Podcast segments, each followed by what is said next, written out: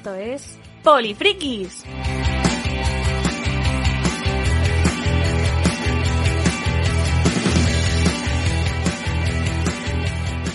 Hola, hola, os damos la bienvenida una semana más a Polifrikis, vuestra cita eh, con la cultura alternativa, con los cómics, con la fantasía, con los juegos de mesa, los juegos de rol, todas estas cosas que nos gustan a las Polifrikis y los Polifrikis y que cada semana comentamos alegremente y sin el más mínimo criterio eh, con el equipo habitual del, del programa, hoy representados por, eh, empezando por el Selleda Libras de San Cugat, Pablo Jiménez, eh, muy buenas. ¿Te sientes representado en el, en el, concepto de no tener criterio?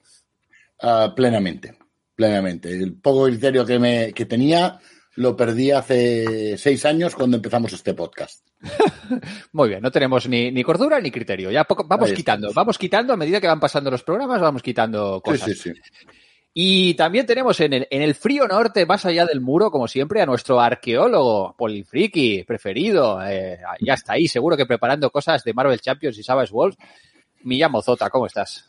Pues sí, ¿por qué no? Puede haber algo de eso o no. Puedo hablar de cualquier otro tema, que soy muy polifacético. Sí, es verdad que eres muy polifacético, también muy centrado en, en unos temas concretos. Tienes tus obsesiones y tus cosas como, como todos los sí. integrantes de, del programa. Mm. Y quien nos habla, Andrés Palomino, eh, como siempre, dispuesto a comentar cositas. De, hoy mandamos un saludo muy especial a, a Mark, que no ha podido estar hoy, eh, desgraciadamente eh, por, varios, por varios temas, pero esperamos ya la próxima semana ya contar con él. Le mandamos un abrazote muy grande a él y a Elena y, y a toda su familia. Y a ¿vale? Eric. Y a, y a Eric, por supuesto, por supuesto, que ya, ya, hay que hablar de tres en tres, ya. Sí. Esto ya, esto ya sí, es sí, así.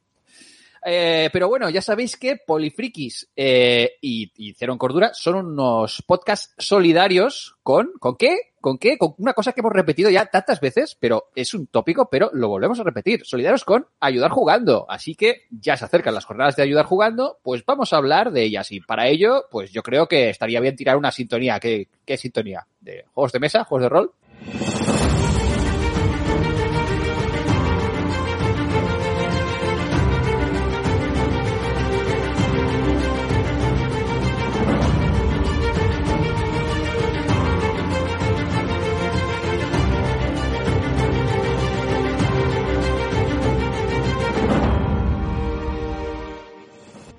Pues sí, ya llegó, ya llegó por fin, por fin esa fecha señalada en el calendario de todas las polifrikis y los polifrikis.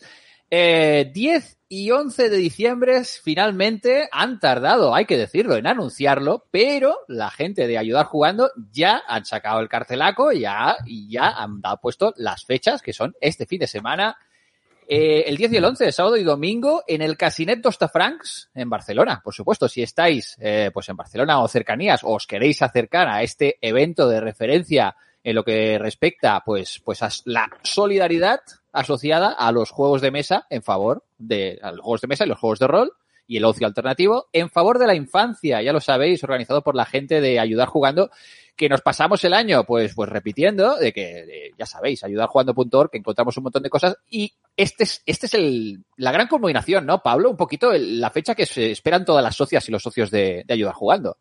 Eso es, es un poquito la, la guinda que, que cierra el año y, y, el evento más importante de, de todo nuestro calendario.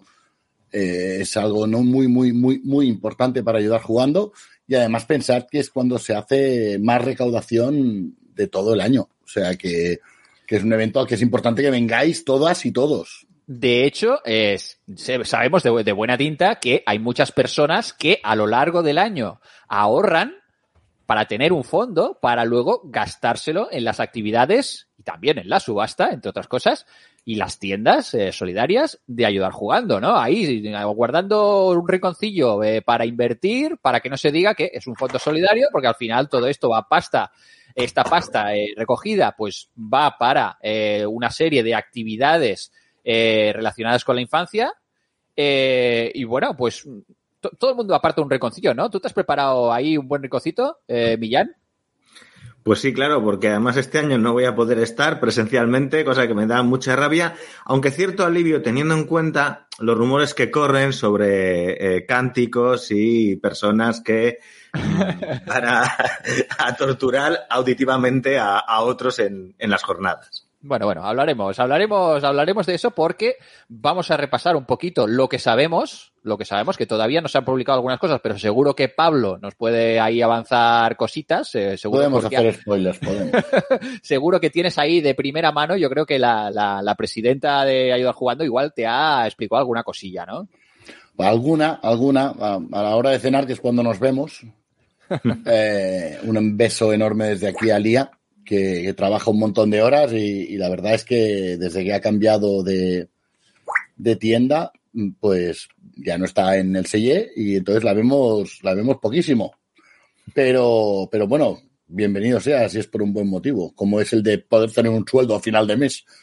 Que eso de ser autónomo y tener sueldo no siempre se cumple. Y encima compaginarlo, pues con la, pues eso, con la organización de un evento y de una, de una asociación como Ayudar Jugando, pues más complicado todavía, ¿eh? Yo no sé de dónde sacan las horas estos jóvenes. Pues creo que del mismo sitio las sacábamos nosotros cuando estábamos en la junta, que era durmiendo poco y sufriendo mucho. Pero se hace con mucha ilusión y con mucho cariño. Y, y sé que lo están haciendo así. Eh, es, de hecho, el domingo estuvimos todo el domingo trabajando, preparando cajas y cajas y cajas y más cajas eh, para llevar a las jornadas, cajas con juegos para que la gente juegue en la ludoteca, cajas con un montón de cosas para el servicio de bar que va a haber en las jornadas. Eh, volvemos ya a recuperar el tema del bar, ya se podrá, parece ser que se podrá consumir en el interior, que, que el año pasado, pues desgraciadamente por las restricciones COVID, eh, no se podía consumir dentro del, del recinto y este año parece que sí que podremos, con lo cual va a haber unos bocadillos espectaculares. Ojo a los bikinis que irán con sorpresa. Yo solo os digo, ojo a los bikinis que a los fans de determinadas películas en las que hay naves espaciales Uy, os uy. van a gustar mucho. Os van a gustar mucho. Y evidentemente, pues estuve, estuvimos también preparando el material de, de la subasta, en el cual hay cositas, oye, muy jugosas, muy jugosas, muy jugosas. Pues sí, he empezado ya a ver. De hecho, eh, de hecho, una de las cosas que hay que comentar, de hecho ya lo hemos ido explicando en redes y también en el, en el grupo de Polifriqueo de Telegram, que tenemos una noticia, una noticia muy especial y que nos, nos, nos llena de orgullo y satisfacción a la gente, al equipo de, de, de Cero en Cordura y de Polifrikis, y es que vamos a ser los encargados de perpetrar la subasta este año, eh, supliendo, desgraciadamente, somos muy fans tanto de Chema Pamundi como de Ricardo Ibáñez y de sus inigualables eh, subastas, este dúo magnífico que pues ha hecho pues la, la gran mayoría, ¿no? De las subastas, Pablo. De hecho, Chema lleva haciendo subastas con nosotros desde el año 2003, cuando se hicieron las terceras jornadas a ayudar jugando. Antes no había subasta, ¿vale? Eran unas jornadas más locales, más pequeñitas y no, no se hacía subasta. Eh, pero desde que las estamos celebrando en Barcelona y en un formato un poquito mayor y, e introdujimos todo el tema de la subasta, pues Chema fue el primero que se apuntó a decir, sí, sí, yo os echo una mano en todo lo que haga falta y Ricardo incorporó al año siguiente. O sea que vamos, son dos super clásicos eh, que nos va a doler muchísimo no tener con nosotros, pero desgraciadamente, por diferentes razones, ninguno de los dos podía estar el domingo. Así que, pues nada, mmm, los de ayudar jugando dijeron, bueno, a ver, ¿a quién, quiénes son tan tontos como para decirnos que sí a hacer la subasta? Y vaya, dijimos que sí. Bueno, vamos a ver, se les va a echar mucho de menos. A mí no me cabe duda que tanto Chema como Ricard volverán en próximas ediciones de, de Ayudar Jugando a hacer la, la, subasta. Así que yo me lo tomo esto como en plan una ocasión para disfrutar la, la subasta en primera persona. Y yo pienso pasármelo muy bien, ya os lo aviso. Miedo Eres el, el, pipa que tiene la oportunidad, ¿no? Bueno, ya sabéis que se agarra el micrófono ahí. Las personas que me conocéis ya sabéis que en eventos eh, la, la, cosa de darme un micrófono suele tener consecuencias. a ver, suelo, suelo tener tendencia a, a, no dejarlo ir y hablar pues mucho, ya, ya sabéis. En general soy una persona muy reservada, muy callada, pero cuando me dan un micrófono, pues mira, yo qué sé, me, me, crezco, me vengo arriba y entonces pues puede ser que, pues, eh, bueno, pues... Eh, Espera, perdona, eres una persona muy reservada que combate esa cualidad sin parar de hablar, Sí. quieres decir. Exacto, Vale. tapando. Lo- lo tapando dices los- como los por silencios. disimular, ¿no? El, el miedo al silencio. Claro, claro. Miedo Sí, sí, lo entiendo. dice el otro. En, en cualquier caso, va a ser una subasta que lo principal es que va, hay un montón de materiales alucinantes que a las coleccionistas de, pues bueno, tanto de juegos de mesa como de cómics, eh, como de, pues, eh, juegos de rol, eh, novelas de fantasía, eh, hay un montón de artículos, como siempre, eh, la mayoría de ellos eh, firmados, cosas muy difíciles de conseguir, cosas de, autores y autoras muy reconocidas que han dejado su, su firma para, para ayudar jugando para esta, para esta subasta, e incluso protos de juegos de mesa, ¿no, Pablo? Eso es, hay algunos prototipos, hay algunos juegos firmados, hay algunos libros firmados. Hemos hecho combinaciones de, de lotes para que haya los lotes sean más potentes. eh, y hemos preparado muchas sorpresas. De hecho, una cosa que no sabéis es que yo he preparado unos cuantos regalitos para ir añadiendo de forma aleatoria a los lotes.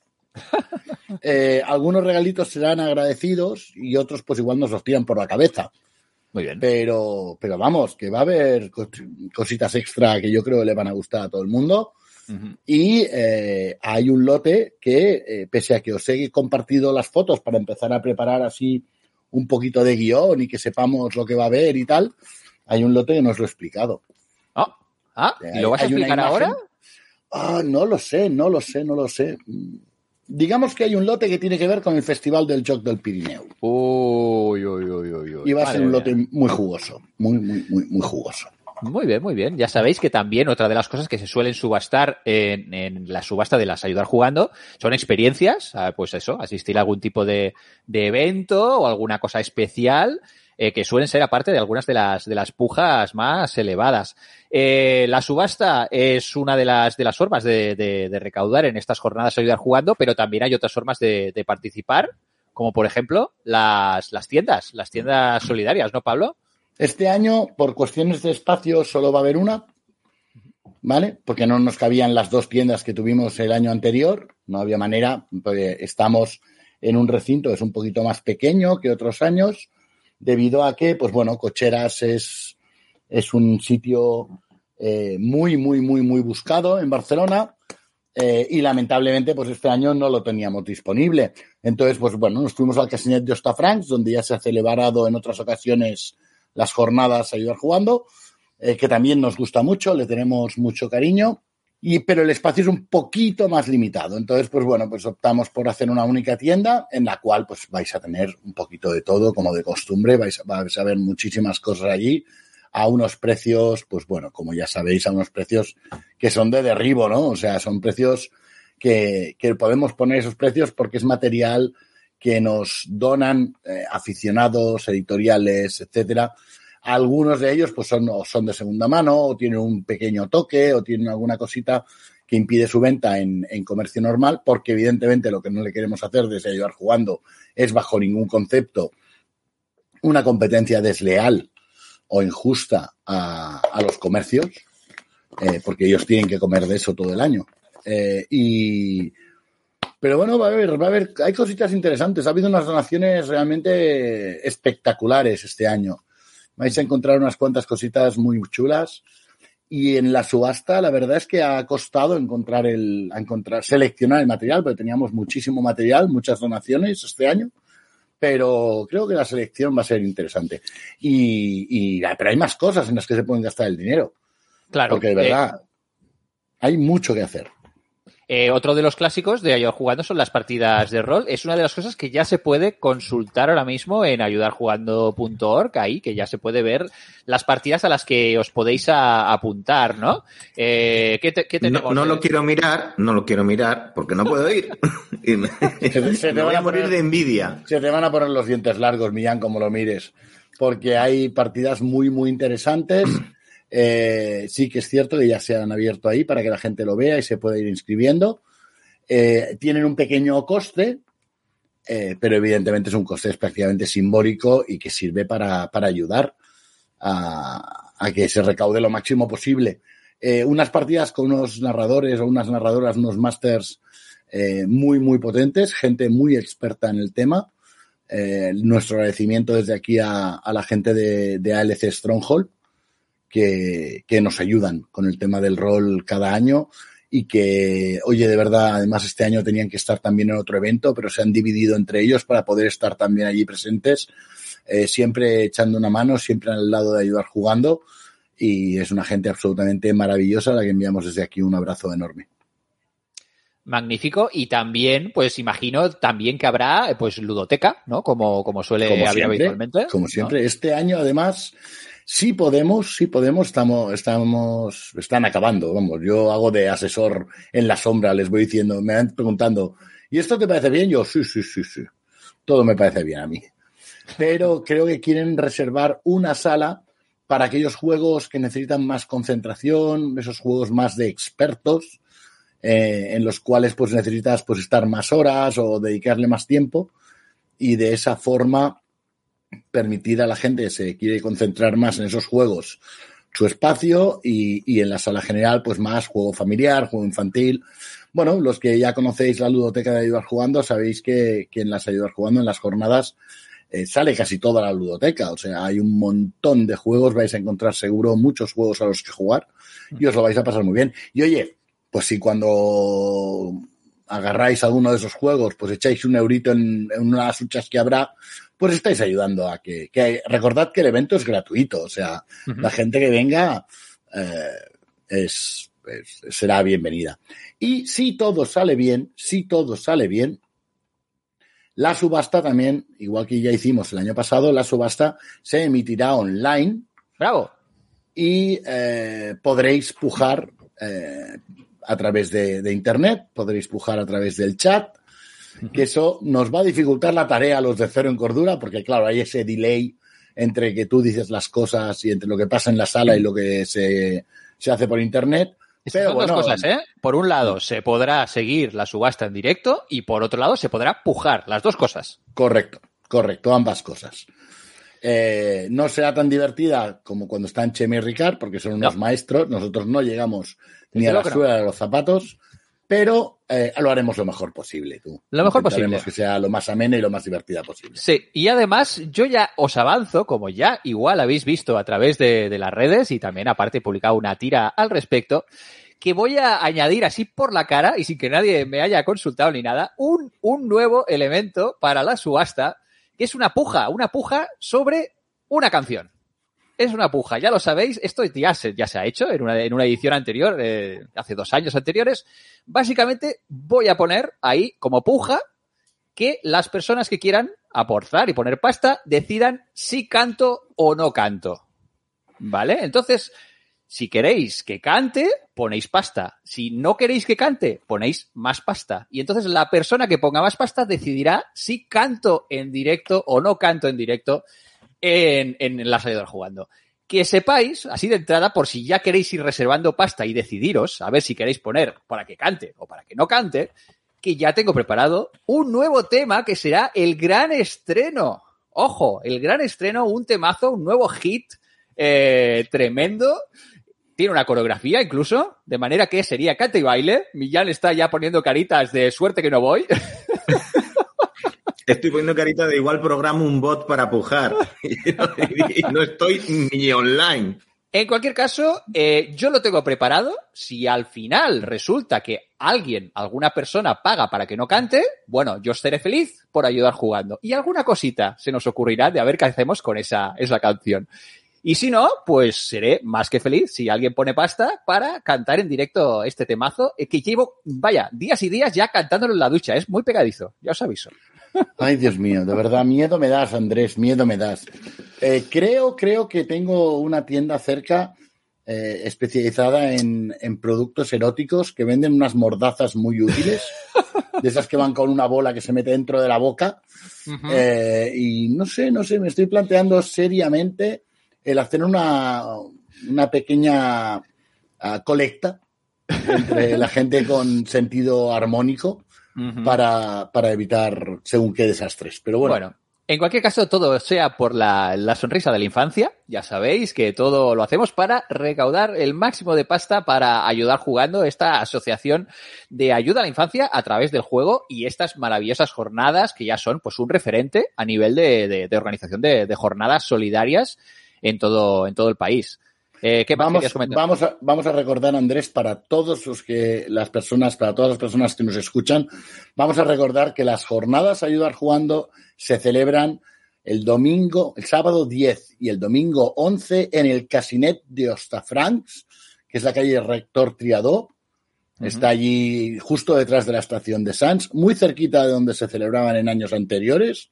Que la gente lo tenga claro, que no se vayan a cocheras de Sants, que son en Casinet porque nos Eso. va a pasar. Nos que la gente, la gente, es de idea fija y ya van programados ahí, ayudar jugando. Cocheras, no, este año no, cocheras no. De hecho está cerca. A ver, no está, no está, está muy lejos. Pero... Está a 10 minutos andando, si llega. Sí, sí, sí. Pero vaya, cuando se graba este programa quedan pues apenas cuatro días para, para que se celebren las ayudar jugando. Una cita que tiene mucho trabajo, el trabajo de las voluntarias y los voluntarios que, eh, pues, son, de forma solidaria, eh, dedican este fin de semana eh, a eso, a hacer que las personas que se acerquen a las ayudar jugando puedan jugar y disfrutar de estas jornadas. Hay que agradecerles ya de entrada a todas esas personas por su trabajo porque es eh, maravilloso, ¿no, Pablo? Pues la verdad es que sí, y además nunca lo suficientemente reconocido y ponderado, porque son gente que dedica su tiempo libre, muchísimas horas de su tiempo libre, a, a que haya pues muchas niñas y muchos niños que puedan sonreír, aunque solo sea un ratito, aunque solo sea una vez pero hay que intentar conseguir miles y miles de sonrisas. Y creo que, pues ahora que se acercan estas fiestas navideñas, es un momento muy importante para acordarse de todas ellas y todos ellos, de que hay mucha gente que lo está pasando mal y que ayudar jugando lo que intenta es paliar un poquito en la medida de sus posibilidades, pues ese sufrimiento, ¿no? Y animaros a todas y a todos a pasaros por las jornadas, a participar en la subasta online, y, ¿por qué no?, a venir de voluntarios o de voluntarias, a haceros socios, o, oye, si queréis, a hacer alguna donación, a hacer, eh, ya sea, no hace falta que sea económica, puede ser en material así friki que luego creéis que puede salir en la subasta o en la, o en la tienda solidaria de las jornadas, o, o, ¿por qué no? Si montáis algún tipo de evento con vuestra asociación y queréis hacerlo solidario, pues contactad con asociación arroba ayudarjugando.org y proponedles la idea, que estoy seguro de que la junta que tenemos estará más que encantada de escucharos y de, y de ver posibilidades para colaborar.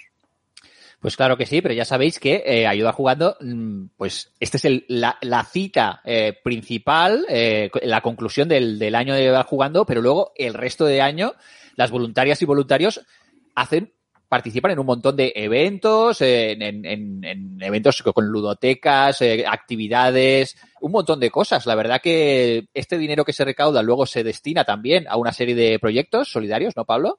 Eso es, eso es. Eh, lo que se hace es siempre trabajar con entidades especializadas en atención a la infancia, es decir, con aquella gente que sabe exactamente cómo tratar eh, con esos niños y esas niñas. No somos tan arrogantes como para creernos que nosotros sabemos lo que necesitan mejor que los monitores, que los cuidadores, que las psicólogas, que, toda esa gente que trabaja durante todo el año con esa infancia necesitada. Así que nosotros pues echamos una mano en lo que nos piden, ya sea pues con el dinero o con actividades que podamos organizar para ellos. Uh, o sea que venga, animaos, que hay mucho trabajo que hacer, pero siempre se hace con una sonrisa y siempre lo hacemos pasándonos la mar de bien y disfrutando un montón de, de ese esfuerzo, aunque parezca mentira, ¿eh? se puede, puede uno disfrutar trabajando y, y esforzándose. Pues ya sabéis, tenéis un montón de cosas que hacer en las, las Ayudar Jugando de este año, que se celebran este fin de semana, 10 y 11 de diciembre, en el Casinet de Ostafrancs, en Barcelona. Acercaos si podéis, y si no, pues como mínimo, seguidlo online un poquito a través de las redes sociales, y el domingo por la tarde, a partir de las 5, si no hay algún partido de algún, algún deporte mayoritario, no sé, que no sé si Me parece que hay algún mundial de algo, pero no estoy muy, muy seguro. No sé, no sé. Eh, yo- No lo sé. Eh, A mí si el balón no es ovalado no me interesa. Pues eso, de- podréis seguir también el, en directo a través de quizás del Twitch, quizás, el Twitch de, de Ayudar Jugando. No sé si sea en el Twitch de ayudar jugando o en este mismo, en el de, Ah. en el de Cero en Córdoba. O a lo mejor, a lo mejor, si nos lo permite la técnica, lo hacemos en los dos a la vez. Pues mira, ya sabéis, hombre, no nos compliquemos porque luego empezarán a pujar, ay, que yo pujo aquí, yo pujo allá, y esto va a ser un pitote que vas a ver tú, ¿eh? Esto no, no, no sé yo. Nada, ¿eh? lo arreglamos rápido, lo arreglamos rápido. Bueno, nos lo pasaremos seguro muy bien, jugaremos y encima por, con una causa solidaria, ya lo sabéis. Eh, pero bueno, este programa eh, no solo hablamos de ayudar jugando, porque también tenemos más cositas en la escaleta para comentar. Como, a ver, Millán, eh, hablábamos de que tú tienes unos temas recurrentes. Aquí no se puede pasar una semana más sin que nos hables de Marvel Champions y de los nuevos sets que han salido, ¿no? Pues sí, eh, seguimos con mutantes a tope. Seguimos con, con la Patrulla X, que como sabes es el, el último ciclo que, que ha salido con un, primero una caja de campaña llamada Génesis Mutante, en la que aparecían pues todos los villanos de, de la época clásica de Claremont de la Patrulla X, de todas las historias de los centinelas, también Dientes de Sable, Magneto, la Hermandad de Mutantes, y eh, Kitty Pryde y Coloso como personajes iniciales. Después hemos tenido... Millán, espera, espera, te interrumpo. Ahora que dices esto, esa patrulla X, esa es patrulla X clásica, Chris Claremont. Ay, ah, ay, ¿qué me vas a decir? A ver, ¿qué? Bueno, nada, diríamos que, vale, en la subasta puede haber algún material relacionado con eso, Ah. esa patrulla X clásica. Lo he visto, lo he visto y... ay, Sí, yo también, yo también. No, no, ojitos. no iba a decir nada, pero sí, yo también lo he visto. Pero no, yo lo digo porque, bueno, que si quieres estar en la subasta online y quieres pujar, pues bueno, Sí. que Claro, yo lo tengo igual. sin firmar. No, no, firmadito, Claro, claro. firmadito. Pero bueno, ¿Claro eh, o clare? sí, sí, claro, claro. ¡Qué Bueno, no- innecesario! En fin, nada, nada, que, que no avanzamos cosas, no hagamos spoilers. Eh, a ver, explícanos de esta etapa de Marvel Champions, este ciclo, Sí. ¿qué, nuevo, ¿qué nuevos sets han salido? Decía que, eh, también han aparecido Coloso y Jean Grey Phoenix, de los cuales ya creo que hemos hablado un poquito en este programa. Y ahora eh, la última novedad son eh, dos grandes héroes mutantes, un héroe y una heroína, de hecho, y un, un villano que aparece con su propio pack de escenarios. Eh, primero vamos con, con esos miembros de la Patrulla X, que son ni más ni menos que el único e inigualable Lobezno, probablemente uno de los personajes más queridos, más carismáticos, más conocidos también de la Patrulla X, eh, también por la gente que no lee cómics y que se ha aficionado a, a estos personajes a través de las películas, pues es el que ha tenido como más spin-offs también y más recorrido en, en la gran pantalla, ¿no? Lobezno Ujú. y eh, ha recibido su pack de héroe, que es eh, eso, es un mazo para que puedas jugar al Marvel Champions jugando con Lobezno. ¿De qué podemos comentar o de qué va un poco este mazo así que tiene de especial? Pues como en la mayoría de los héroes, eh, lo que han buscado los diseñadores es hacer que las características de este eh, mutante, de este personaje superheroico, sean las que eh, sirvan para inspirar las mecánicas que tiene en el juego.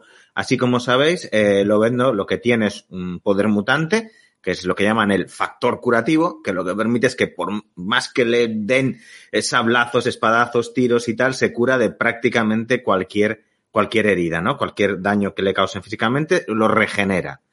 Eh, y luego además, pues tiene un- unas garras de adamantium, que es un metal eh, prácticamente irrompible, y un esqueleto también forrado de ese, de ese metal. Todo eso en el juego lo, lo reflejan principalmente a través de una mecánica de regeneración, que es el primer personaje, el primer héroe que nos encontramos con estas características, que lo que hace es que él, eh, los puntos de vida que va perdiendo al principio de cada turno los recupera. Y además tiene algunas cartas de su mazo que le permiten recuperar todavía más puntos. ¿Vale? Y otra cosa que eh, ha caracterizado siempre al Lobezno es que tiene mala baba. Es que mala leche cuando se pone furioso, esto que lo ve todo rojo, ¿no? Como los antiguos berserkers de los vikingos, pues saca las garras y allí no, no queda títere con cabeza. pues esta idea de, de Lobezno eh, desatado lo, refleja el juego a través de que puedes gastar tu propia vida en gastar las cartas de combate, las, lo que son los eventos de agresividad, los eventos de ataque, los puedes pagar con tu vida, como que además vas a ir regenerando.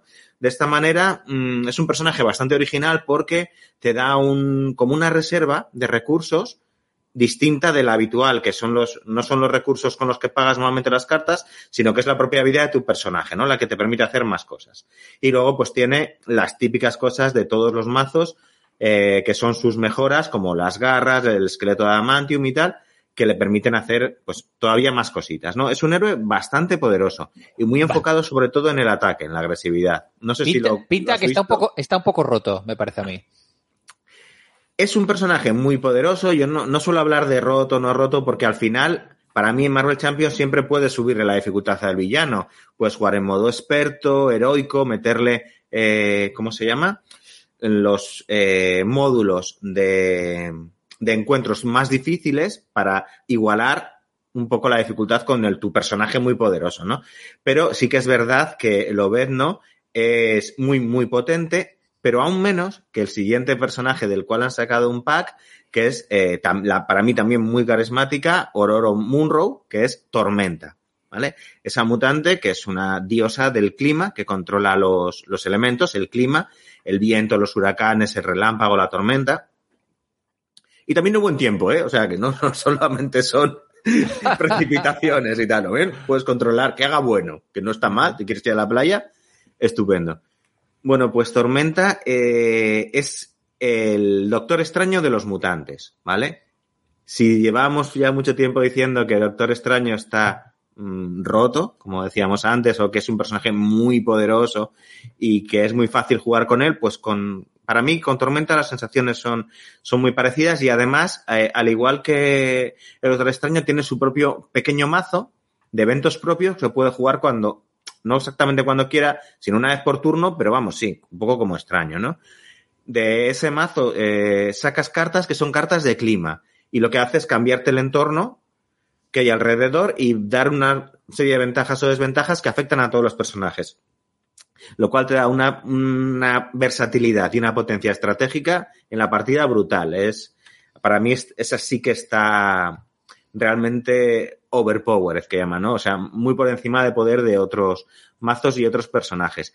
Pero a la vez es muy divertida de jugar, porque con todo esto de tienes que pensar, vale, ¿qué clima voy a sacar ahora? Me interesa más que haga buen tiempo, que haya tormenta y le caigan unos rayos al malo, que haya ventisca y no pueda desarrollar sus planes, juegas con todo eso. ¿Puedes, ¿puedes hacer un chirimiri, por ejemplo? Chirimiri. chirimiri no. La carta de chirimiri, no yo creo que está, Chirimiri no. Calabobos, como le dicen aquí también en Cantabria.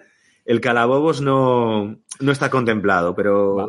habrá que decírselo a Fantasy Flight Games, porque sí, ahora, yo creo que es un entiendo, fallo que no esté. Entiendo por qué Andrés pide lo del calabobos. Bueno, aparte vale. de Lobezno y Tormenta, también hay sí. un escenario de un villano también carismático y característico. Pues sí, muy característico de la, de la etapa de Claremont, que es eh, Mojo o Moyo, que es este, este gran invertebrado de color amarillo, ¿no? Que, que es totalmente desagradable y burlesco y gamberro, y que básicamente es una parodia de los productores de cine y de televisión eh, es una sátira, de hecho, una sátira de, de, los de Claremont y luego de otros autores que retomaron el personaje, un poco hablando de, de ese mundo del show business, del espectáculo y de, de, todo lo que conlleva, ¿no?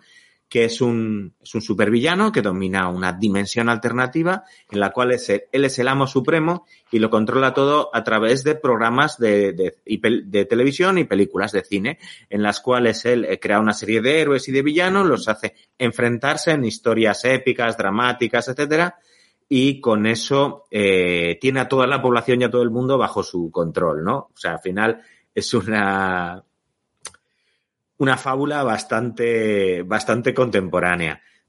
Eh, para ello lo que hace es va por las dimensiones raptando y por el universo raptando a distintos personajes para que eh, obligarles a, a, ser actores y actrices de sus películas y durante toda una etapa se obsesiona con los mutantes y especialmente con la patrulla X. Eso es lo que nos vamos a encontrar en este pack de escenarios en el cual nos enfrentaremos, nos iremos enfrentando a Mojo y a su organización en una serie de retos y desafíos. ¿Qué es lo chulo de esto? Eh, aparte que salen los personajes típicos de como, como Moyo, como Espiral y demás de, de esas historias que nos recuerdan a aquellos cómics de los nuevos mutantes, de Factor X, Excalibur y la Patrulla X. Eh, además de esto, mm, lo que es el, los, los escenarios están construidos como eh, películas o series de género, de manera que tienes tus packs de encuentros, uno que es de como de medieval fantástico, otro de género de procedural de detectives, ¿no? Otro de terror y así, hay hasta seis, un western también, por ejemplo, me viene a la memoria. Entonces tú con esos módulos los vas introduciendo en el escenario y vas pasando pues como por distintos sets en los cuales tus personajes tienen que enfrentar en un momento dado a el dragón y al momento siguiente al pistolero de, del oeste, ¿no? Eh, con lo cual es muy, muy divertido y recuerda mucho a las sensaciones de aquellos cómics de, de Moyo. Muy bien, ¿qué nivel de dificultad le, le pones a este pack? Bajo. Comparativamente con la campaña de Génesis Mutante, eh, es muy asequible. Mm, también es verdad que solo lo he jugado con estos dos héroes, con Tormenta y con Lovendo, que como hemos dicho, que son bastante subiditos, pero en, comparándolo con Génesis Mutante es un poquito más fácil. Y porque Génesis Mutante creo que tenía la dificultad ideal. Muy bien, muy bien. Pues ya sabéis, el Génesis Mutante hay que decir que ya en tiendas empieza a ser difícil de conseguir, ¿eh? Hmm. Ya hay problemas, hay problemas. De manera que ya sabéis que la gente de Fantasy Flight, esto de Marvel Champions, como que tiran las dosis ahí para el plan, ah, es que si no te lo compras luego ya, ah, ah, no te lo vas a encontrar. Así que... No es tan sangrante como con otros juegos de cartas coleccionables, que si no lo compras al momento ya no lo puedes comprar, pero sí que es verdad que siempre hay cierta escasez, al menos de los packs más buscados. No, y tar tardan en reeditarlos. Tardan mm, sí. en reeditarlos. Los acaban reeditando, ¿eh? La mayor parte de las veces, pero se lo toman con calma. Pues bueno, ya sabéis, si sois fans del Marvel Champions, ahí tenéis mandanga de la buena, este pozo ah, sí. de perdición. Si quieres puedo anunciar cuáles son los siguientes o lo dejamos para más adelante. Bueno, haz el titular, haz el titular. No, pero yo, yo, tengo una pregunta. ¿Viene algún héroe en Mojomania? No, no, no es un pack pequeñito eh, que viene en un blister en vez de en una caja. Vale. Y, y, solo viene, viene un aliado que puedes jugar, es una especie de conjunto de encuentros individual de una sola carta, que es Longshot. Long y, muy propio. Y lo puedes incluir en como eh, personaje de la suerte, ¿no? Sí. Te puede salir en cualquier escenario. Uh -huh. Pues eh, Pícara y el chico de las cartas son los siguientes. Gambito. Gambito. Bueno, pues vale. Mm, Eh, rondador. No, no, tengo suerte, no es rondador. Que, no, que te empiezo, rondaré por Empiezo a sospechar que puede que nos encontremos un ciclo o de Factor X o de Excalibur a la vuelta de la esquina. ¿Tú dados las ausencias. Uh, uh, pues bueno, mira, no estaría mal. No estaría bien, porque no es... sería, significaría Psylocke, significaría eh, Rondador, significaría la segunda Fénix, Rachel Summers. Uh, Capitán Britannia me da un poquito igual, pero. Quizás no, no aparecería. No Megan, bueno. Megan, me gusta mucho, puede ser muy interesante también, meter ahí a Megan. Hmm. No, pueden, ser, pueden ser cosas bueno, muy chulas, muy chulas, muy chulas. Está bien, está bien, muy interesante. Pues nada, vamos a dejar ya. Eh, de, yo creo que hemos ocupado con juegos de mesa juego, bastante parte del programa, pero nos quedan todavía un montón de cosas, como por ejemplo los libros.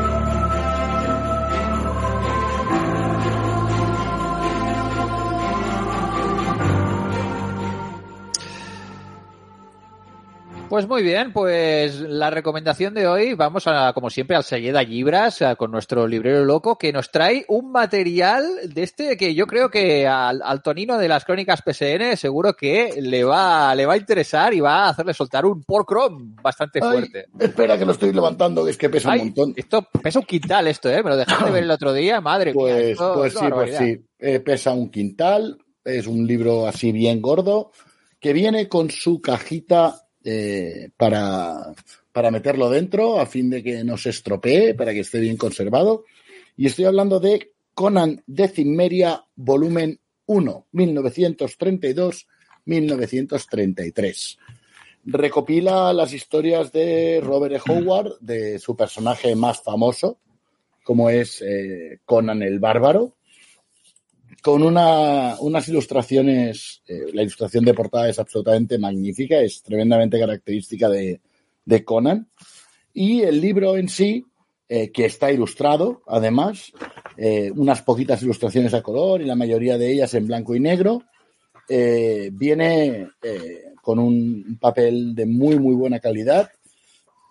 Y pues nada, lo que viene es una colección de historias. 1, 2, 3, 4, 5, 6, 7, 8, 9, 10, 11, 12, 13, 14, 15 historias de, de Conan.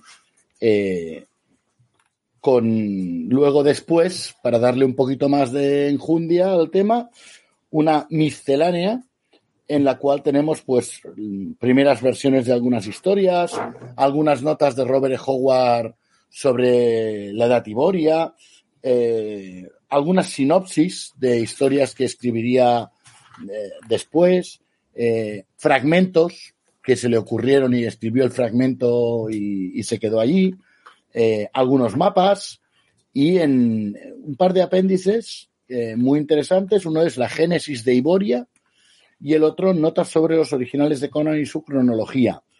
Y luego, pues eso, toda una serie de... de Perdón, ¿has dicho cronología o cromología?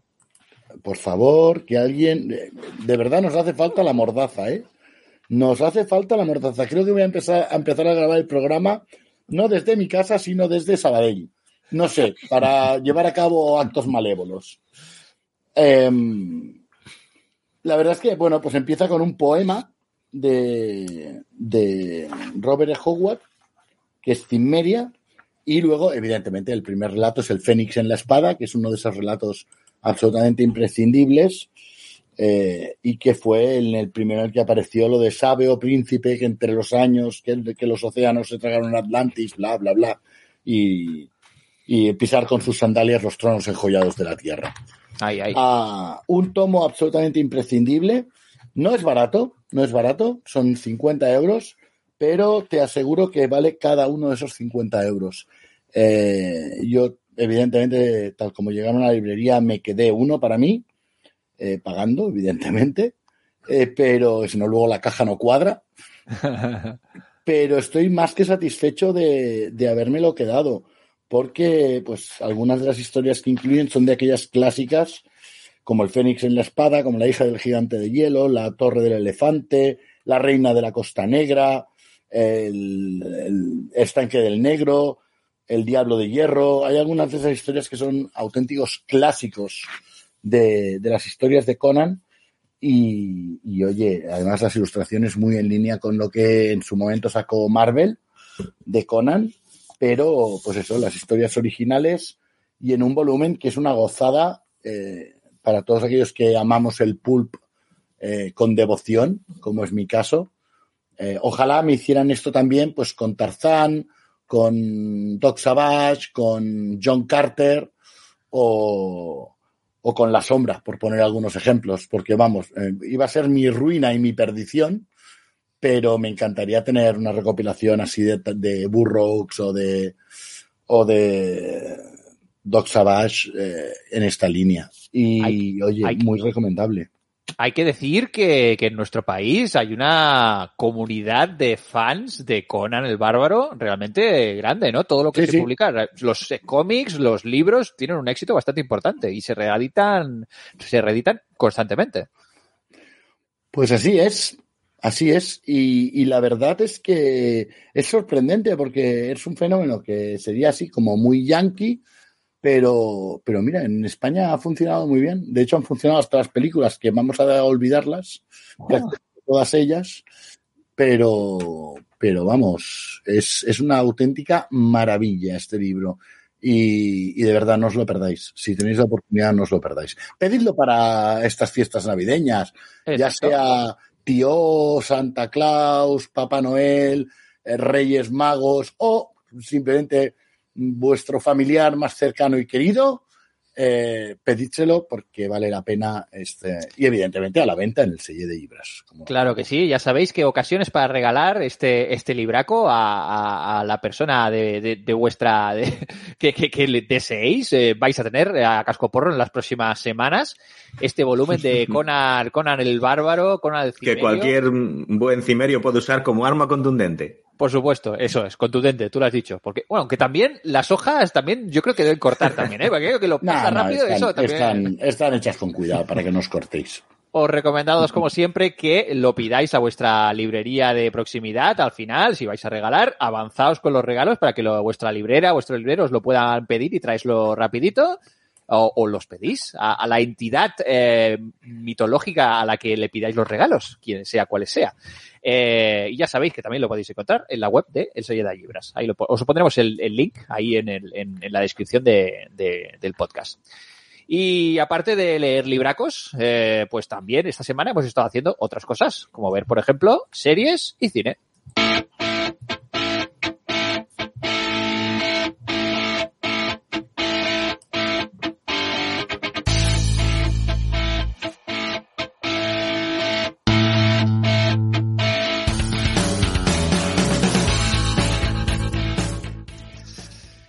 Pues como sabéis, eh, me gusta siempre comentar las, las series que están dando más que hablar, eh, sobre todo de temática polifriki. Eh, y como por suerte tenemos la suerte de que últimamente están sacando mogollón de series y de diversos géneros que tratamos en este programa, pues estamos bastante, bastante a tope, no nos dan las manos. Y concretamente esta semana quería comentar el estreno de dos series que están dando mucho que hablar, eh, las dos diferentes géneros, pero muy interesantes las dos. Como son, por un lado, eh, Miércoles, esta producción dirigida por, por Tim Burton para, para Netflix, que adapta, es un spin-off de la familia Adams. Y después, eh, Willow, Willow en Disney Plus, esta, esta serie que continúa, continúa la, la, es una secuela de la película original y desarrolla, pues, ¿qué pasó? Pues 20, 25 años después.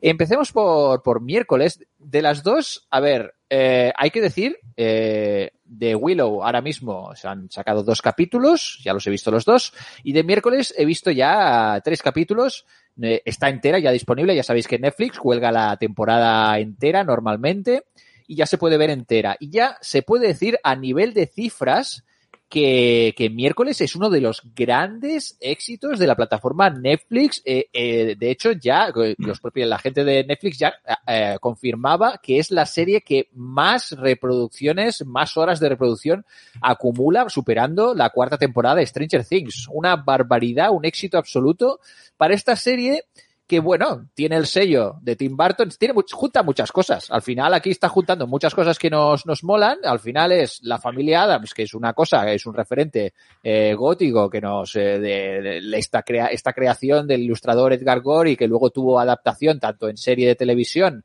eh, como luego en, en las míticas películas de los años 90 y esto lo cruzamos con el universo creativo, así también oscuro gótico de Tim Burton, parece que, pues, pues que Tim Burton ha nacido un poquito para hacer alguna cosa con la, la familia Adams. Y en este caso, se trata de un spin-off protagonizado por Miércoles, que es uno de los personajes más carismáticos de la familia Adams, y está claramente enfocado al público juvenil y adolescente. ¿Vale? Es una, una serie que es, eh, bueno, al final, yo creo que, en cierta manera, no me ha entusiasmado tanto como yo esperaba, es, siendo los conceptos que cruza, pero porque es muy probable que no esté dirigida a, mí como público. o sea, no, está, no es para mí. Esta serie no es para mí y es normal que lo haya vetado mucho. Una cosa muy que dice mucho es que uno de los grandes éxitos de la serie, por lo que se ha medido el éxito, es que en TikTok hay mogollón de adolescentes vistiéndose como miércoles y compartiendo y haciendo coreografías, algunas de ellas de, la serie, o el look este gótico, pues de repente está volviendo, lo está petando en TikTok de una manera, pues, pues eso, millones y millones de personas eh, compartiendo contenido de la serie miércoles. Yo creo que Tim Burton en su vida había esperado un éxito eh, como este para, para una serie de televisión. Eh, ¿De qué va esto de miércoles? Pues bueno, al final es una como lo que está haciendo Tim Burton, Tim Burton en los últimos años, es un poquito mezcolanza de varias cosas. Es como que va bastante Tim Burton a lo seguro en los últimos productos que hace y es como que no se la juega mucho. Es de, mira, yo ya tengo una marca hecha, voy a pillar cosas que sé que funcionan, voy a hacer cosas que más o menos estén bien, tampoco sin fliparnos, y oye, tira para adelante, que yo estoy ya, yo ya, lo mío ya lo tengo ya hecho. Y aquí se ha dedicado en esta serie a mezclar toda una serie de cosas que es que ya funcionan de por sí, Así que, pues, juntándolo, juntándolo todo junto en una especie de, de, de, caldero, pues ha salido este, este miércoles. Y para mí, bebe mucho, a ver, de la película de la familia Adam, desde luego, pero también de otras muchas cosas, como por ejemplo, Sabrina, la adaptación de Netflix de, de, esta historia, de esta bruja adolescente, con una estética también de, de cine de, de terror, eh, que también se, se, produjo en Netflix, por cierto. Y por otra parte, también tiene mucho de, Harry Potter, porque al final, miércoles, se va a una escuela a aprender, bueno, pues magias y cosas, y aparecen personajes allá, pues con sus poderes y con sus características un poquito oscuras. Y hay bastante de crepúsculo también. Yo creo que lo que menos hay es familia Adams, al final de todo. Con eso de que hay bastante de crepúsculo, me acabas de perder, Andrés. bueno. Yo creo que eh, la sensación que me ha dado a mí después de ver dos episodios es que es eh, un poco lo mismo que la escuela del bien y, y el mal, pero bien hecho en vez de fatal. Sí, sí, sí. Es que de hecho son muchos tropos, incluso de, aquello que decíamos de los descendientes de Disney, pues también tiene todos estos tópicos de el, instituto, de la chica eh, rarita que llega al instituto y ahí tiene una serie de problemas con los populares, con no, eh, pues con sus intereses amorosos por allá, con la gente que conoce, con los profesores eh, y, con y, con una trama, eh, con una muy en el estilo de Harry Potter, de un misterio que está pasando allá, pues una desaparición, un asesinato y tienen que como resolverlo rollo Scooby-Doo. Eh, con todos estos elementos, pues bueno, sí que es verdad que está, es una serie técnicamente que está muy bien, la estética está muy cuidada y bebe mucho, pues también del universo de Tim Burton, por supuesto, que a su vez ya Tim Burton ya bebía de, de las ilustraciones de, de Gory y de, de, la familia Adams. Eh, porque al final es eso, que las, la, los libros de ilustraciones de Tim Burton muchas veces recuerdan precisamente a las ilustraciones de, Edgar, Edgar eh, Gori. Eh, y bueno, está bastante bien, la verdad que es entretenido, pero no es aquello que no está enseñando nada nuevo en absoluto. ¿Que es entretenido? Sí. Y el éxito que tiene, pues es justificado, es normal. Está bien, es muy, es entretenido y para, para, pues bueno, público adolescente, la verdad es que pasa la mar de bien. Lo que sí que creo que está más enfocado a un público nostálgico viejuno, como es mi caso, es la serie de Willow, esta, esta secuela directa de la película mítica, eh, bueno, ideada por Josh Lucas y, y dirigida por, eh, ¿cómo se llama? Ron Howard, eh, esta mítica película ahí con, con este protagonista inesperado, con este halfling de Mercadona, ¿vale? Porque son hobbits, son halflings o lo que sea, pero no tienen el mismo nombre, son, son net, net, netwix, algo así se llaman, en el universo de, de, Willow, que vive pues en esta, en este universo de fantasía que podría ser un universo de juegos de rol, eh, o de Dungeons and Dragons directamente, retoma, pues, pues qué pasaría 25 años más tarde con aquella niña, aquella niña del destino, aquella niña eh, destinada a eh, convertirse en emperatriz, Ailora Danan, eh, protegida por Willow de la malvada Marmoth, Mar, Marmotra, aquella bruja mal, maléfica. Mamorda. Mamorda, horror, border. Bueno, pues eso, ¿cómo se llame? Vemos que pasa 25 años más tarde, mm, vemos re, cómo vuelven eh, los mismos personajes y, y, qué pasa con una nueva amenaza que llega, esta nueva oscuridad que viene a poner en peligro eh, pues a los personajes. Eh, no voy a explicar mucho porque al final eh, ya directamente en los primeros capítulos pues se desvelan una serie de, de cosas que, bueno, pues eh, sobre, sobre Laura Danan y, y, pues los personajes que lo rodean y los, el objetivo y, y bueno, las cosas. Mejor no hacemos muchos de qué, de, eh, spoilers de qué personajes aparecen ni nada. Está bien que las personas que sean nostálgicas de, de Willow se lo encuentren, así que no vamos a hacer spoilers, pero hay que decir que eh, es súper respetuosa con la película original. Eh, directamente. Coge eh, directos, reproduce escenas eh, que, que si revisáis la película, está bien en hacer un revisionado de la película antes, que yo justamente, este, eh, este fin de semana justamente la hicieron, la hicieron por la tele y tuve ocasión de verla. Y es verdad que dices, ostras, no me acordaba de esto y esto es lo mismo que sale en el capítulo 1. Este, este de aquí, este, el poblado de los, de los Netwicks, resulta que el mago este hacía esto y ahora lo hace Willow y ahora la prueba del dedo y tal. Bueno, un montón de cosas que si os gusta la película os van a sonar un montón. Me ha gustado bastante más el segundo episodio. Estaba pensando en lo que estabas diciendo, Andrés, que el primero. El primero me parece un pelín atropellado. Eh, incluso hay veces que da la impresión que hay planos cortados o resumidos para, como para poder poner las bases del relato y empezar a contar la historia, ¿no? y, y hay mucha información y, y a mí me dejó un poco así como, ostras, no sé si me gusta. Vi el segundo episodio y me gustó bastante, bastante más. Estoy de acuerdo, a mí también me ha gustado bastante más el segundo capítulo. En cualquier caso, es verdad que tienen que eh, presentar a pues el- la, la- Mm. la cuadrilla de personajes, una cuadrilla Mm. muy diversa, muy contemporánea, de hecha desde el punto de vista de, de diversidad, de pues eso, de, de de, de géneros, de, de orientaciones sexuales, de razas. Eh, bueno, pues un poquito, un producto, pues eh, intentando adecuarlo al siglo XXI eh, de una forma bastante acertada desde, desde mi punto de vista y sobre todo respetando el sentido del humor original de, de Willow, que es una, una peli de alta fantasía y de aventuras, pero que tiene mucho humor. Y esto en la serie lo han sabido pillar muy bien y están muy bien los personajes. Creo que son bastante carismáticos. A medida que vayan pasando capítulos veremos hacia dónde, hacia dónde van y, y a ver qué pasa. Yo, eh, de entrada, eso. Solo hemos visto dos capítulos, pero estoy bastante satisfecho de hacia dónde está yendo la cosa.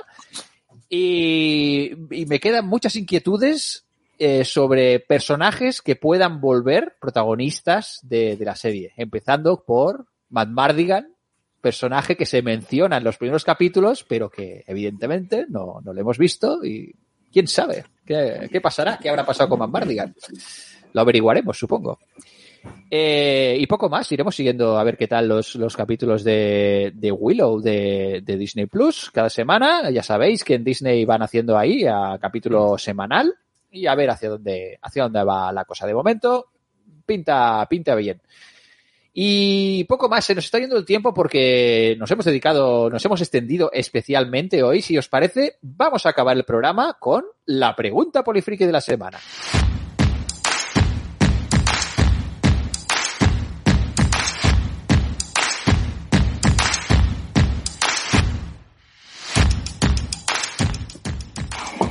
Pues muy bien, Pablo. Mira, mira, no había visto la pregunta y ahora la estoy viendo en la escaleta. Vamos a ver, vamos a ver. ¿Quieres aquí que nos mojemos aquí muy fuertemente? Ahí estamos, ahí estamos. Mira, la pregunta de esta semana, una pregunta que me encantaría respondiera a toda nuestra audiencia, que lo dejaran en los comentarios de de Evox, de, en las redes eh, y evidentemente, pues la gente que nos sigue en directo cuando grabamos el programa, pues comentaremos con ellos después. Eh, y es que la pregunta de hoy es una pregunta de esas con, con enjudia, con, con, un puntito aquello de tema de debate interesante. Y es, ¿creéis que hay sexismo en el mundo polifriki? Es un tema anda, que, anda que Pablo, Pablo. No, yo, mi trabajo es encontrar preguntas de aquellas que pinchan.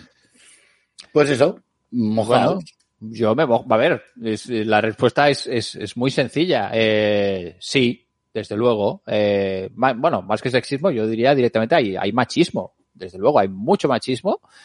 Eh, en el mundo polifriki, tanto, pues bueno, al final de lo que hablamos todo, de, de juegos de rol, de juegos de mesa, eh, en el cine, en las series, en los cómics, evidentemente. ¿Por qué? Porque nuestra sociedad es una sociedad machista y pues desgraciadamente pues los juegos eh, que nos gustan y las aficiones que nos gustan están dentro de esa sociedad y como tal, pues bueno, pues eso es un reflejo al final. Los juegos son un reflejo. También es verdad que eh, por suerte, eh, pues hace pues igual una un par de décadas eh, pues todos los productos que se consideran como, como frikis eh, se decía que eran muy para un público mayoritariamente masculino y eso hacía pues que hubiesen muchas cosas cargadas de testosterona y que el tópico de imagen del friki era un señor o eh, pues eso, muy, con un círculo muy cerrado en el que no podía entrar una mujer de ninguna manera y que las mujeres que, que jugaban a rol o que jugaban a juegos de mesa eran como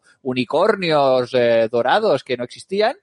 Eso, esta imagen está cambiando bastante pero sí que es verdad que, pues bueno, al final, pues eh, es un reflejo de la sociedad. Eh, y, y, por suerte, yo creo que la sociedad también en conjunto está evolucionando. Y, bueno, pues lo mismo pasa con el mundo polifriki. Al final, pues eso, un reflejo total de, la sociedad. ¿Hay machismo? Sí. ¿Estamos yendo a mejor? También, creo. Ya está. Venga, bien. Mójate, pero primero desmuteate que si no, no te vamos a poder oír. Ahí, ahí. Y estaba diciendo, quería decir que casi palabra por palabra, frase por frase, suscribo todo lo que ha dicho Andrés. Es que no, no, no, no pondría ni, ni un pero ni una, ni una duda a lo que dice. Eh, quizás destacar eso, la, dentro de que el, nuestras aficiones siguen siendo machistas, por desgracia, eh, en muchos campos de, de, estas aficiones se ha ido incorporando eh, la mujer, se ha ido visibilizando a las que ya había, que eso también es importante, y también se ha, se ha visibilizado o ha sido posible que pues, pudieran expresarse libremente pues personas eh, de otras orientaciones sexuales, por ejemplo, que era algo que, mm, por desgracia, pues cuando yo era joven era, era algo que era un estigma, era, estaba muy mal visto y, y, todas las personas que no eran heterosexuales estaban en el armario, ¿vale? Ahora ya hay un poco más de libertad y eh, también hay más espacios para que las mujeres disfruten de nuestros hobbies. Siguen teniendo problemas, yo lo veo todos los días en las redes sociales, lo veo cuando organizan actividades eh, específicamente para que las mujeres puedan disfrutar del hobby o para animarlas a entrar, para que hagan eh, torneos de Warhammer, por ejemplo, o, partidas de rol en, en, convenciones y tal. Y sigue habiendo que dice, pues, ¿por qué tiene que haber cosas solo para mujeres? Bueno, porque por algún sitio hay que empezar, ¿no? Y dar, y dar espacios, y que puedan haber espacios de confianza. Muy a favor Cretino. de que le, que le, pongas voces a estos señores. Muy a favor, mirad. Lo que pasa es que yo les hubiera puesto otra voz, yo les hubiera puesto una voz más tipo, ¿y por qué tiene que haber cosas solo para mujeres? Uy, igual tiene modefito también, no, no puedes pues, eh, hacer discriminación. Exacto, no discriminemos señores que tienen voz eh, así. Muy vale, eh, dad un email para lo, todos los comentarios de hate, que vaya para centralizarlos. Pablo, a ver, bueno, ¿cuál es tu No, a ver, yo estoy, estoy, estoy completamente de acuerdo con ello, con, con, con vosotros, y creo que va a ser la, la, opinión mayoritaria. Sí es cierto que hemos avanzado, yo no creo que hayamos avanzado un poquito, creo que hemos avanzado mucho en el, en el mundillo polifriki. Eh, hoy en día, jugando juegos de mesa, ves familias y con absoluta normalidad, hombres, mujeres, niños, niñas, ancianos, ancianas, sin ningún tipo de problema. En el mundillo de los juegos de rol cada vez eh, vemos más eh, grupos mixtos con, con, hombres y mujeres por igual, sin tener en cuenta, ya no hablo de orientación sexual, el tema de la orientación sexual, pues bueno, eh, siempre sigue siendo delicado, pero, pero se ha avanzado, se ha avanzado muchísimo en ello y creo que en cierta manera el mundillo polifriki está siendo una punta de lanza y, y hay poca gente, poca gente que realmente muestre, no digo que no las haya, sino que muestre abiertamente esas actitudes más sexistas, más machistas. Eh, hay poca gente que se atreva a mostrarlas públicamente cuando antes, eh, vamos, era, era muy, muy común.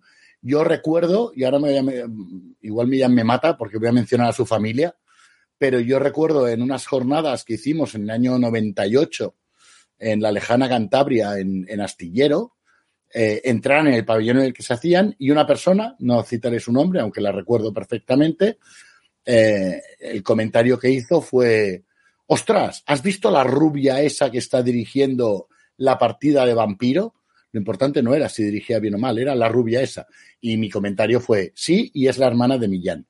Eh, o sea que, y ahí, ahí es donde yo quiero llegar. Yo quiero aprovechar este momento para romper una lanza, pues eso, pues por Teresa, por María, eh, por, por todas esas Taolf Rim, una compañera que había en, en Esencia hace, yo estoy hablando de hace casi 30 años, y que siendo mujeres eran las que daban la cara, se ponían a dirigir, se ponían a organizar eventos, se plantaban en las tiendas frikis cuando las ignoraban directamente en esas tiendas.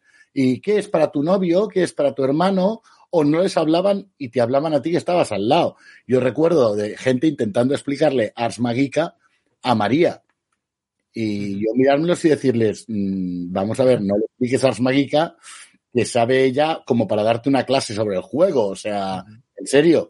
Mm. O, o, directamente la ignoraban y me hablaban a mí. Y yo decía, no, no, si es ella la que quiero comprar. Si yo vengo aquí para acompañarla, que yo hoy no vengo a comprarme nada.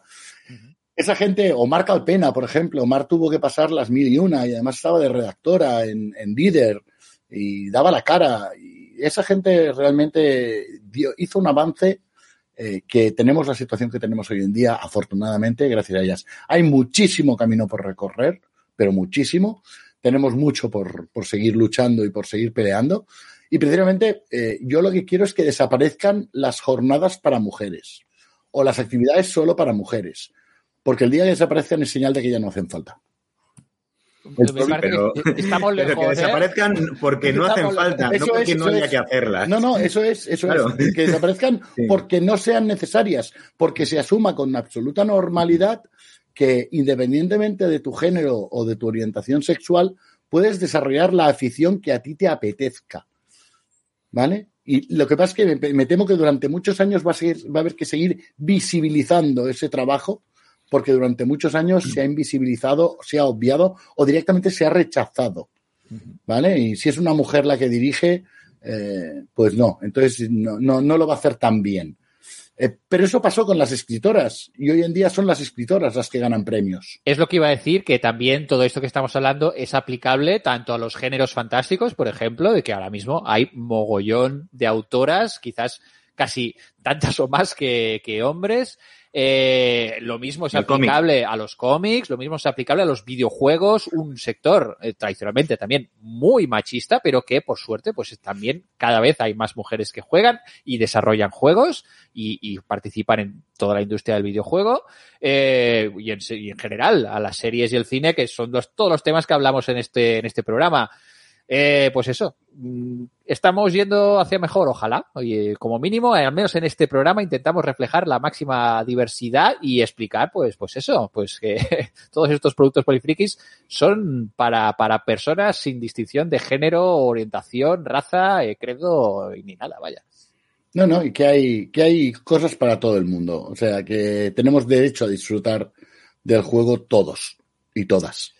Pues muy bien, eh, vamos a trasladar como siempre esta, esta pregunta a, nuestra querida audiencia. Ya sabéis, eh, como siempre podéis eh, pues dejarnos vuestros mensajes sobre, sobre la pregunta. ¿Hay sexismo, hay machismo en el mundillo polifriki? Lo podemos comentar tanto en el grupo de Telegram, ya sabéis, polifriqueo, podéis buscarte polifriqueo en Telegram y nos encontraréis. Os podéis sumar a los más de 180 y tantas personas que, que son ya en el grupo, así como nuestras redes sociales. Tenemos Twitter, ya sabéis, tenemos Facebook, tenemos Instagram. Ahí nos podéis dejar vuestros comentarios, como en el propio, eh, la plataforma iBox y el resto de plataformas de, de, podcasting. Eh, en el que estamos, eh, os invitamos a que participéis y que dejéis vuestros likes y vuestras, y vuestras cosas. Y con esto vamos a ir cerrando ya el programa de esta semana porque tenemos que preparar muchas cosas para las ayudar jugando. Ya sabéis que la subasta la tenemos que preparar o tengo que prepararme un guion muy estrecho con mogollón de chistes que parezcan espontáneos luego eh, para, para la subasta de ayudar jugando para el domingo por, por la tarde. Millán está poniendo cara de cómo, ¿no? Será la primera vez en tu vida. bueno, sí, ya, bueno, si eso ya, ya, si no, ya improvisaremos, que alguna cosa se me ocurrirá. Yo creo que todas las cosas que, que se, que se vendan en la subasta, alguna me la habré leído, alguna no, pero si no puedo hacer una lectura en directo, así en plan, opinando sobre lo que sea que, que haya que subastar, ¿no? Ay, qué mala idea han tenido la gente de ayudar jugando. Qué mala idea han tenido de invitarnos, de verdad. Bueno, nos vamos a ir despidiendo. Eh, nos vemos este fin de semana en las jornadas Ayudar Jugando. Ya sabéis, el 10 y 11 de diciembre os esperamos en el Casineto Está Franks en Barcelona eh, para las jornadas Ayudar Jugando. Eh, los integrantes de, de Cero en Cordura estaremos por allá. Millán, lamentablemente, no, se va, no va a poder venir esta vez pero estará en, en espíritu, pero el resto sí que andaremos por ahí. Me, Y- me vais a matar de envidia, pero aún así os deseo lo mejor. Claro que sí, por la sonrisa de la infancia. Así que nos vamos despidiendo, que vaya muy bien, que, que te lo pases muy bien lejos de las ayudar jugando, Millán. Gracias, gracias. Pablo. No me había dado cuenta que era un pie para mí, perdón, Hombre, sí, te estaba diciendo, por si quieres despedirte, si no. Pablo, eh, ya sé que ta- también estás currando muchísimo, así que, bueno, ánimo con lo que queda hasta la ayudar jugando. Di que sí, que eso se hace siempre con, con cariño y con ilusión. Y que nos habla Andrés Palomino que voy a seguir practicando ahí en la ducha la canción que espero cantar este domingo por la tarde en la ayudar jugando. Ah, Y me despido, lo comprobaremos, hablaremos de ello el próximo, la próxima semana en el próximo programa de Polifrikis.